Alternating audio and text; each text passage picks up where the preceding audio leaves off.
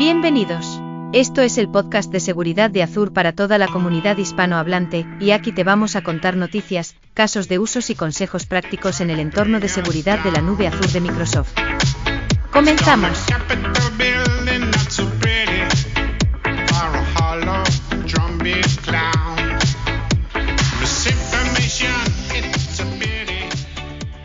Buenas a todos, feliz año, bienvenidos otra vez, un nuevo episodio del podcast de seguridad de Azure. Feliz año 2023. Chicos, Javier, Marcelo, ¿cómo estáis? ¿Qué tal? Bueno, feliz año. Feliz año, feliz año David, Marcelo, un placer estar aquí con vosotros otro año más. Año nuevo, aquí seguimos con muchas cosas que siguen, no cambia prácticamente nada, aquí estamos los de siempre. Eh, lo que cambian que son las cosas que siempre van saliendo nuevas funcionalidades, esto no para. Así que aquí estamos otro mes más. Y bueno, pues eh, a, todos los que nos escucháis, feliz año y, muchas gracias por estar ahí de nuevo con nosotros. Como siempre, vamos a contar las novedades en el campo de la identidad, de Entra. Vamos a tocar también los temas de, Sentinel y yo luego voy a también contar la, parte más de Cloud, de Defender for Cloud o de Defender, ¿no? En general. Así que vamos con ello, Marcelo, ¿qué nos cuentas por tu parte? Bueno, tengo tres cosas eh, para comentar. Eh, y como siempre, como digamos, si, empiezo a irme a bajo nivel, voy a hablar yo solo. Se podrá ver mucho más después en los links. Eh, lo primero que me pareció súper interesante, tenemos un, program manager en, en ingeniería, Joy Cruz, que mm, grabó, bueno, grabó un video donde está comentando cómo hacer gestión multicloud con todas las diferentes soluciones que están dentro de, lo que es la suite Microsoft Entra. ¿sí? Así que eso es lo primero que, voy a compartir. Es un video que dura más o menos, vamos a decir, unos 15 eh, minutos. Eh, tampoco es súper extenso porque sería, sería imposible comentar todo en detalle en tan poco tiempo, pero sí que creo que es un buen punto de partida. Así que bueno, se verá eh, bueno, eh, entra desde el punto de vista de identidad lo que es Azure Active Directory, World Identity, bueno, mi, producto Permission Management y, demás. así que, bien, breve, muy, va, va, muy, muy al, grano, así que, adelante a verlo. Lo segundo, eh, también la presidente de Identity and Network Access, Joy Chick, hizo una publicación recientemente, ahora hace, bueno, dos días de hecho, también un documento muy interesante para leer en el que habla de las eh, cinco prioridades así a alto nivel para, el 2023 en cuanto a identidad y como siempre digo, la seguridad de la identidad. Que mm, lo mismo, documento para leer tranquilos, pero las cinco prioridades son eh, la protección de la identidad en cuanto a, al compromiso de las identidades, quiero decir, el modernizar la estrategia de identidad. Esto va muy asociado a, todavía hay mucho, eh, mucho ADFS, digamos, clientes que usan ADFS, soluciones de, federación, en vez de estar usando mm, directamente Azure Active Directory como proveedor, de identidad para sus aplicaciones, por ejemplo, aplicaciones SaaS. Así que bueno, el segundo punto va sobre eso. Eh, tercer paso, el tercer punto, perdón, habla más de protección de identidad, acceso a red y demás, pero aquí ya nos metemos más en, en cuestiones como Identity Protection, Conditional Access, eh, bueno, y, demás eh, medidas que podemos tomar en cuanto a, sesiones, aplicaciones y demás. El cuarto es Identity Governance, un tema que me encanta y es un tema muy amplio. Eh, por cierto, ahora comentaré, pero ciertas características de, Identity Governance estamos viendo si, el día de mañana también se, expanden al resto de soluciones. Y el último punto es eh, la verificación, todo lo que es el acceso remoto de los usuarios. Bueno, sabemos, ¿no? Con teletrabajo y demás, eh, diferentes medidas o soluciones que ofrecemos o características para eh, esto, controlar el acceso remoto a la hora de acceder a recursos que pueden derivar en acceso a información más o menos sensible y demás. Así que bueno, esos son los cinco puntos. De nuevo, sugiero leer el documento, súper interesante. Y, nada más por ese lado. Y lo último, quería hacer un resumen me hubiese gustado hacerlo como cierre del año, pero bueno, tampoco dio tiempo en el, podcast anterior y tampoco ahora voy a estar hablando mucho tiempo, ¿sí? Pero eh, quería comentar a modo resumen, desde que anunciamos la General Availability en julio del año pasado hasta hoy de Entra Permission Management, que es lo que típicamente los múltiples clientes con los que estoy hablando o, estuve hablando en el pasado suelen ver con, más interés, ¿sí? Eh, a ver, lo primero es recordar que eh, la solución que ya hablé mucho en el pasado es multicloud, gestión de permisos multicloud para por el momento AWS, Google y, Azure. Em, y por lo demás, decir que normalmente los clientes se suelen enfocar mucho en capacidades de visualización, que es, vamos a decir, de los tres pilares que, tiene esta solución, que es visualización, remediación y monitorización, es el, obligatoriamente el pilar donde caemos siempre, digamos, sin eso no hacemos nada. Donde hay muchos clientes muy interesados en esas capacidades y que le sacan mucho el juego a todas las capacidades de visualización, el portal de Analytics, eh, o bien a través de los diferentes reportes que se pueden crear y programar. Em, lo segundo, en cuanto a remediación, la posibilidad de poder crear y gestionar los roles que ya tenemos y crearlos basados en, o, bien quitar permisos que no están en uso, dejando solo aquellos que sí necesitamos usar, como, como digo, como parte de las capacidades de remediación, y además la posibilidad de crear nuevos roles basados en actividad de, usuarios. Eh, quiero decir, cuando digo usuarios me refiero a cuentas eh, humanas y no humanas, porque podemos gestionar los permisos de cualquier tipo de identidad. Y lo tercero, eh, si bien no es solo, lo, bueno, voy a hacer dos cosas más, voy a decir una tercera y una cuarta. La tercera es el, el just in time, ¿sí? que es básicamente programar si sé que tanto si tengo algo programado, como puede ser una Managed Identity que es usada por una aplicación para hacer algo, vamos a decir, semanalmente, eh, la posibilidad que tenemos de poder asignar templates o bien roles o bien permisos específicos en un momento específico, en un día específico, con una periodicidad específica, eh, de manera tal de que entra Permission Management al provisionamiento y desprovisionamiento según configuremos. Me parece, me parece genial que nos tengamos que preocupar de eso, de que no tengamos asignaciones permanentes, digamos, básicamente, y, mucho menos si son con privilegios muy elevados. Y sí que la cuarta que quería comentar es el, potente motor de alertas que tiene la solución, que tiene cuatro, cuatro, elementos. Básicamente uno es la posibilidad de crear los triggers basados en, una granularidad extrema que nos permite hasta poder configurar un trigger basado en un permiso individual de los de alrededor de 15.000 permisos diferentes, que vamos a decir, por ejemplo, en Azure podemos gestionar alrededor de 15.000 permisos, pero en total son cerca de 50.000. Eh, entre las tres clouds. Así que bueno, esa, es una de las posibilidades. Las, otras tres son eh, la posibilidad de poder habilitar reglas de analítica que tienen Machine Learning por detrás. Eh, digamos, la segunda y tercer, el segundo y tercer set de reglas, siendo el cuarto el que está más enfocado en la remediación y reporting porque se refiere a alrededor de entre 16 y 20 reglas que podemos habilitar para recibir reportes periódicos sobre, por ejemplo, identidades inactivas, permisos de no estar en uso o patrones de actividad, digamos, eh, detecciones de actividad inusual, etcétera. Entonces, eh, es algo en el portal para quien habilite la trial eh, o bien compre licencias. Está, está oculto, está arriba a la derecha en la campanita, pero bueno, nada, como parte del rediseño estamos haciendo la solución y mejoras, esto, esto bueno, cambiará y, y nada, ya esperamos también que con esto nada, la gente adopte más este tipo de funcionalidades que la verdad es que no solo son interesantes, sino que facilitan la vida y reducen mucho el tiempo desde el punto de vista de la carga administrativa que la, la solución podría eh, agregar, ¿no? Que es a lo que apuntamos, a no agregar muchísima más carga de la que ya la gente tiene. Así que bueno, es a modo resumen lo que, todo lo que quería comentar eh, como parte de, de lo que me toca, de identidad y seguridad. Muy bien, Marcelo, súper interesante, como siempre. Muchas gracias. Javier, ¿qué tal? ¿Qué tal el nuevo año? ¿Cómo vas Buenas, buenas. Pues como siempre, súper liados, David. Tenemos aquí como siempre unas cuantas cosas que contaros. Eh, en concreto voy a contar cuatro, cuatro asuntos. Em, tres de ellos centrados en la parte de Content Hub, que como sabéis es la manera que tenemos de distribuir contenido nuevo, contenido de seguridad obviamente, detecciones, eh, queries de hunting, eh, playbooks para automatizar respuesta a incidentes, etcétera. Eh, voy a empezar por una que es eh, la publicación que hemos hecho hace poco de 14 nuevas soluciones basadas en la parte de SOAR, ¿vale? La parte de SOAR, como sabéis, la parte de eh, respuesta automática y orquestación de, incidentes. Em, y ahí, como os digo, hemos publicado 14 soluciones nuevas enfocadas en SOAR en estos pilares. Uno en concreto que es multicloud.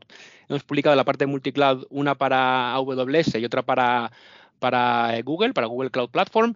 Eh, temas como, por ejemplo, pueden ser deshabilitar una, cuenta de usuario en, Google o, por ejemplo, añadir determinados tags en un, usuario en AWS. eh, deshabilitar, por ejemplo, una, cuenta, como os he dicho antes, también enriquecer un incidente con, información de la cuenta que pueda venir de AWS o de Google con lo cual temas en, este, en, este, en esta línea, ¿de acuerdo?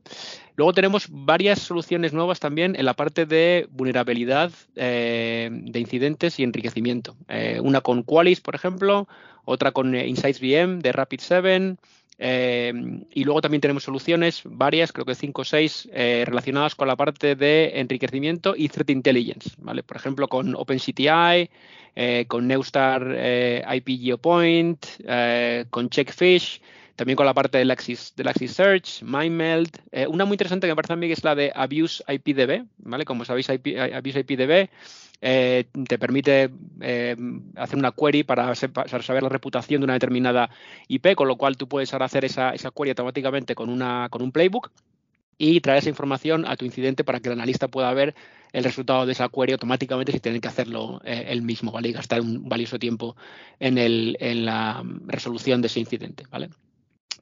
Eh, y también, por último, tenemos em, eh, nuevas soluciones en la parte de Incident Management, de gestión de incidentes. Una en concreto con la solución de Hive, que la conoceréis, es bastante famosa, bastante popular en el, en el mundillo, y también otra con ServiceNow. Eh, esa ya hablamos de ella la última vez que, que estuvimos en el podcast, una solución bidireccional que está publicada ahora en el, en el marketplace de ServiceNow y está disponible ahí también. Y por último, la última categoría, creo que es la última, sí, la última categoría es la parte de remediación y respuesta a incidentes, eh, que tenemos dos soluciones, una para Fortinet FortiWeb Cloud y otra para ThreatX WAF. Dos soluciones en las que, por ejemplo, puedes hacer un bloqueo de una IP o de una URL o enriquecer el incidente eh, en cuestión con información de esos, eh, de esos dos sistemas, ¿vale? De esos sistemas WAF. El segundo tema que quería comentar, aparte de esas 14 nuevas soluciones en, torno a SOAR, la parte que llamamos de contenido standalone y también la, contenido, eh, la capacidad de habilitar contenido de manera escalable. ¿Qué significa todo esto? Para la parte de contenido, de habilitar contenido de manera escalable, básicamente lo que, lo que teníamos que hacer antes eh, para instalar una solución era seleccionar esa solución concreto en el, en el, en el marketplace, en, Content Hub, eh, y seguir un wizard. ¿no? Teníamos que seguir un wizard en el que bueno, elegíamos el workspace eh, donde va a instalarse la solución, también los diferentes contenidos que queremos habilitar, hunting queries, playbooks, workbooks, etcétera. ¿vale? Era un poco, bueno, se hacía uno a una, no era muy tedioso, pero bueno, llevaba un tiempecillo. ¿no? Eh, entonces, lo que hemos habilitado ahora es que tú puedes, eh, desde el propio eh, portal de Content Hub, sin salir de, esa, especie de marketplace que tenemos, puedes elegir múltiples soluciones y dar a instalar y se instalan todas a la vez, ¿de acuerdo? Sin tener que seguir ese, ese wizard para cada una de ellas de manera separada, ¿vale? Con lo cual puedo decir, oye, yo quiero estas cinco soluciones, las, eh, las selecciono y lo doy a instalar automáticamente, con lo cual se instalarán de manera eh, mucho más rápida y en paralelo, sin tener que yo monitorizar o, hacer eh, o seguir el wizard completo, ¿vale? Y luego también tenemos la parte de contenido standalone, contenido que está fuera de una solución, digamos. imagínate que yo quiero instalar o incluir en mi, en mi Sentinel una query o una detección eh, o un workbook en concreto que creo que puede ser útil para mí, pero no quiero tener que instalarme otra vez todo el, toda la solución completa con el conector, etcétera. En ese caso, lo que utilizaría es esta nueva funcionalidad de instalarme contenido eh, en solitario sin tener que instalar la solución completa. Y ahí tengo, como digo, las diferentes eh, reglas, las diferentes hunting queries, playbooks, etcétera. ¿vale? Em, otro temita más de, Content Hub. Eh, como sabéis, dentro de Content Hub hay muchas soluciones que tienen un conector, un conector que trae datos de un, eh, de un sistema de terceros, ¿vale? Y también de first party, pero bueno, también muchos de terceros. ¿no? ¿Cómo hacíamos la, em, eh, de qué manera nosotros cogíamos información de sistema de terceros? Lo que hacíamos es que normalmente tenemos una API en ese sistema de terceros, eh, no sé, por poner un ejemplo, eh, Cisco Umbrella, ¿no? En Cisco Umbrella yo tenía que hacer una llamada a la API, traer de esa, de esa API el resultado y volcarlo en Log Analytics, en Sentinel. Y eso lo hacíamos normalmente, había dos maneras fundamentalmente, una a través de Logic Apps, eh, y otra a través de una función, ¿vale? Una Azure Function que tiene el código en PowerShell o en, Python eh, o en otros lenguajes para hacer esa llamada a la API y recuperar los datos y luego volcarlos en, en Log Analytics, ¿vale? Eso está bien, es una solución, como digo, para muchos, eh, para muchos eh, entornos y me permite hacer esa, recuperación de los datos de ese, sistema de third party. ¿vale? ¿Qué hemos hecho ahora? Hemos publicado un blog post en el que te contamos cómo hacer que las credenciales de ese servicio de terceros, ¿vale? porque obviamente necesito unas credenciales para loguearme contra ese servicio, cómo hacer para que se almacenen en un Azure Key Vault. Es bastante importante porque así tenemos esas credenciales eh, más seguras en, un Azure Key Vault en vez de tenerlos eh, embebidos dentro del propio código de la aplicación que está corriendo en, mi función. ¿vale? Eh, con lo cual, bueno, hemos publicado ese, ese artículo, es muy, muy, fácil, es un tutorial pequeñito, creas tu key vault, referencias, eh, creas el, la clave, esa, esa, secret key que tenías almacenada en la función, la, almacenas como un nuevo secreto dentro del key vault y luego referencias desde la función a esa, a esa clave que tienes metida en, en key vault, ¿vale? Con lo cual, echarle un vistazo para que podáis ver cómo se hace esa transición eh, de almacenar el, secreto dentro de la función o en un key vault. Y lo último que quería contar, no está relacionado con Content Hub, eh, es una nueva funcionalidad dentro de nuestro nuevo agente. ¿vale? Como sabéis, tenemos el nuevo agente Azure Monitor Agent, eh, que es el que deberíamos instalarnos a partir de ahora. Eh, el antiguo agente MMA va a ser deprecado, se va a retirar en 2024, en, en verano 2024, con lo cual ahora mismo estamos recomendando a todos los clientes, obviamente, que, que migren a este nuevo agente. Y una funcionalidad que hemos añadido nueva hace poco es la habilidad de ingestar logs logs de Common Event Format, Common Event Format, dentro de eh, Sentinel a través del nuevo, nuevo agente eh, AMA, de Azure Monitor Agent. Con lo cual, bueno, echarle un vistazo al artículo que pongo en, los comentarios para que podáis ver cómo se hace ese, streaming, ese, envío de datos CEF a, Sentinel con el nuevo agente de AMA. Y nada más por mi parte. ¿Alguna preguntilla, David? Brutal, Javier. Un montón de cosas. Como siempre, como siempre, a tope. Como siempre. Mira, te iba a preguntar, em, creo que no lo has comentado, pero creo que ha salido una public preview también con el conector de GitHub, pero para traer la parte de GitHub más security, ¿no? Correcto, correcto. No lo había puesto, pero buen, buen apunte. Efectivamente, tenemos un nuevo conector para la parte de Advanced Security. Eh, pongo también, voy a añadir el, eh, el artículo, eh, que había un artículo me parece, o está en la documentación, eh, donde contamos sobre ese nuevo conector de GitHub y efectivamente la parte de GitHub Security, bastante, bastante importante también, para que se pueda traer los clientes esos, esos datos. aquí está, os, pongo un, link a, YouTube, hay un vídeo que podéis ver ahí que te cuenta un poco la, la integración, ¿vale? para que podáis verlo un poquito más en detalle. Súper, además me, parece súper interesante también para enganchar con mi parte, porque mm, la parte de GitHub Advanced Security está también muy relacionada con el tema de Defender for Cloud, ¿no? Con el tema del nuevo plan de Defender for DevOps, que tiene una integración potente con GitHub Advanced Security. Entonces, eso está muy bien también porque Entiendo que tienes toda la telemetría que te da Advanced Security de GitHub en cuanto al escaneo de dependencias, escaneo de código, escaneo de secretos, y lo tienes todo en tu, en tu workspace, ¿no? Pues para hacer tus queries y para tenerlo ahí eh, para hacer hunting y, lo que necesites. Así que mm, parece que también cierra muy bien el, lo que es el, ciclo de, ¿no? del eh, Microsoft XDR con Defender y también la parte de SIEM con Sentinel. Me parece muy, muy chulo, muy interesante. Pues muchas gracias, Javier. Em, pues yo por mi parte, para cerrar el tema de, em, de Defender, Defender for Cloud, también me gustaría comentar el hecho de que em, Defender for DevOps, que ya sabéis, no es una cosa súper nueva, porque ya lo anunciamos en Ignite el año pasado, en noviembre, pero es una cosa que está generando muchísima atención, es constante la cantidad de y no de, peticiones de clientes, de gente de partners que quiere conocer más la solución, está en preview, ahora mismo es una buena oportunidad para probarlo porque no se paga estando en preview. Y, es bastante interesante ver la cantidad de, demanda que está, que, está viendo en el, en el, campo, ¿no? De clientes que realmente el hecho de llevar la seguridad un poco más a la izquierda, ¿no? Como se dice, ¿no? De llevar el, el shift to left y por mi parte, pues estoy pasando bastante tiempo testeando, cacharreando un poco con la integración con GitHub, con Azure DevOps. Y bueno, pues este año tendremos la solución yendo a General Available. No podemos deciros las fechas, ya sabéis, estas cosas tienen sus, sus, NDAs y demás, pero vamos, es una cosa que va a salir este año seguro. Está en preview de momento. La integración cubre GitHub y cubre Azure DevOps. Y y me parece bastante, bastante potente. Sobre todo la integración con GitHub ahora mismo está muy completa en cuanto a tener toda la, toda la información en, en Defender for Cloud.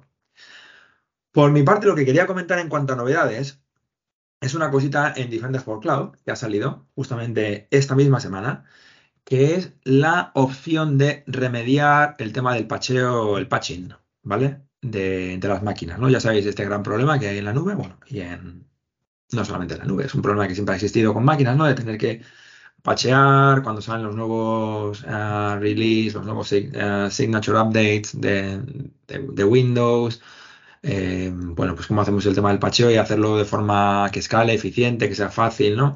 Entonces ya existía, ya existe en Defender, bueno, no en Defender, perdón, en Azure ya existe una solución para hacer pacheo que se llama Azure Update Management, que hasta ahora siempre ha requerido el, del uso de un agente, ¿no? Para hacer el tema del Update Management.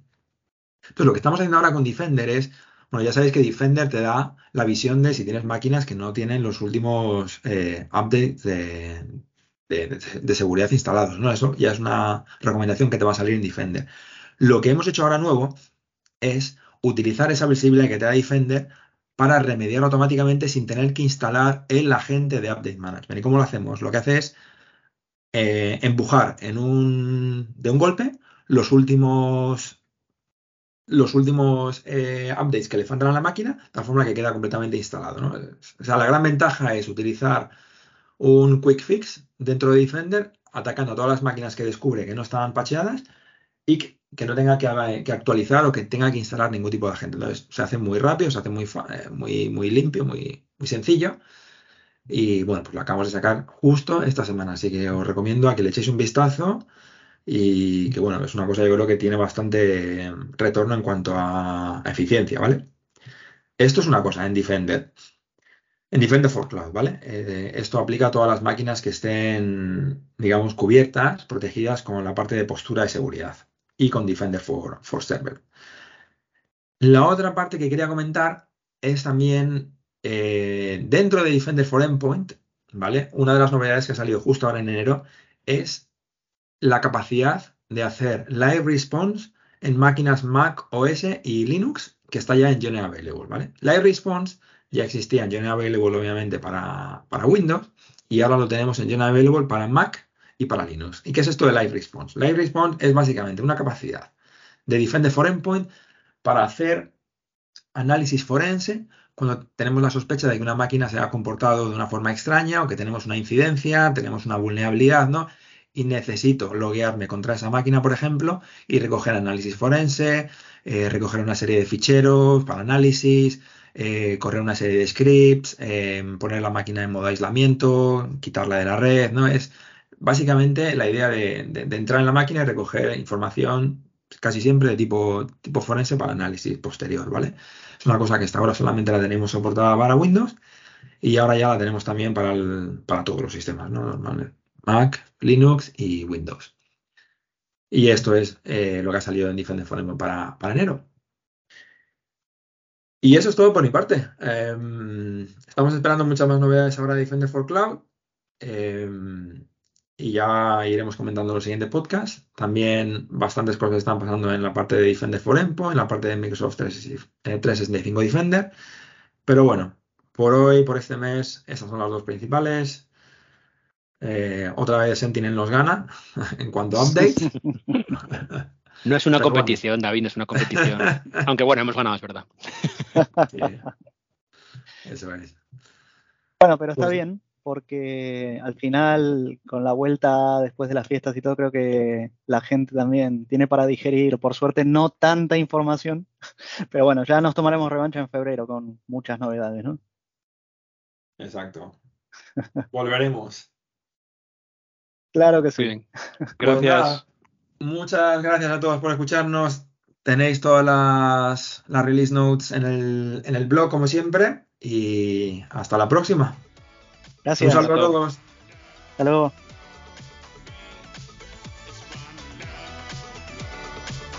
Gracias por escuchar el podcast de seguridad de Azur. Podéis encontrar más información y las notas del episodio en nuestra web en adsecuritypodcast.net barra es. Si tenéis alguna pregunta, nos podéis encontrar en Twitter en Podcast Azurees. La música de fondo es de techmister.org y licenciada con Creative Commons License.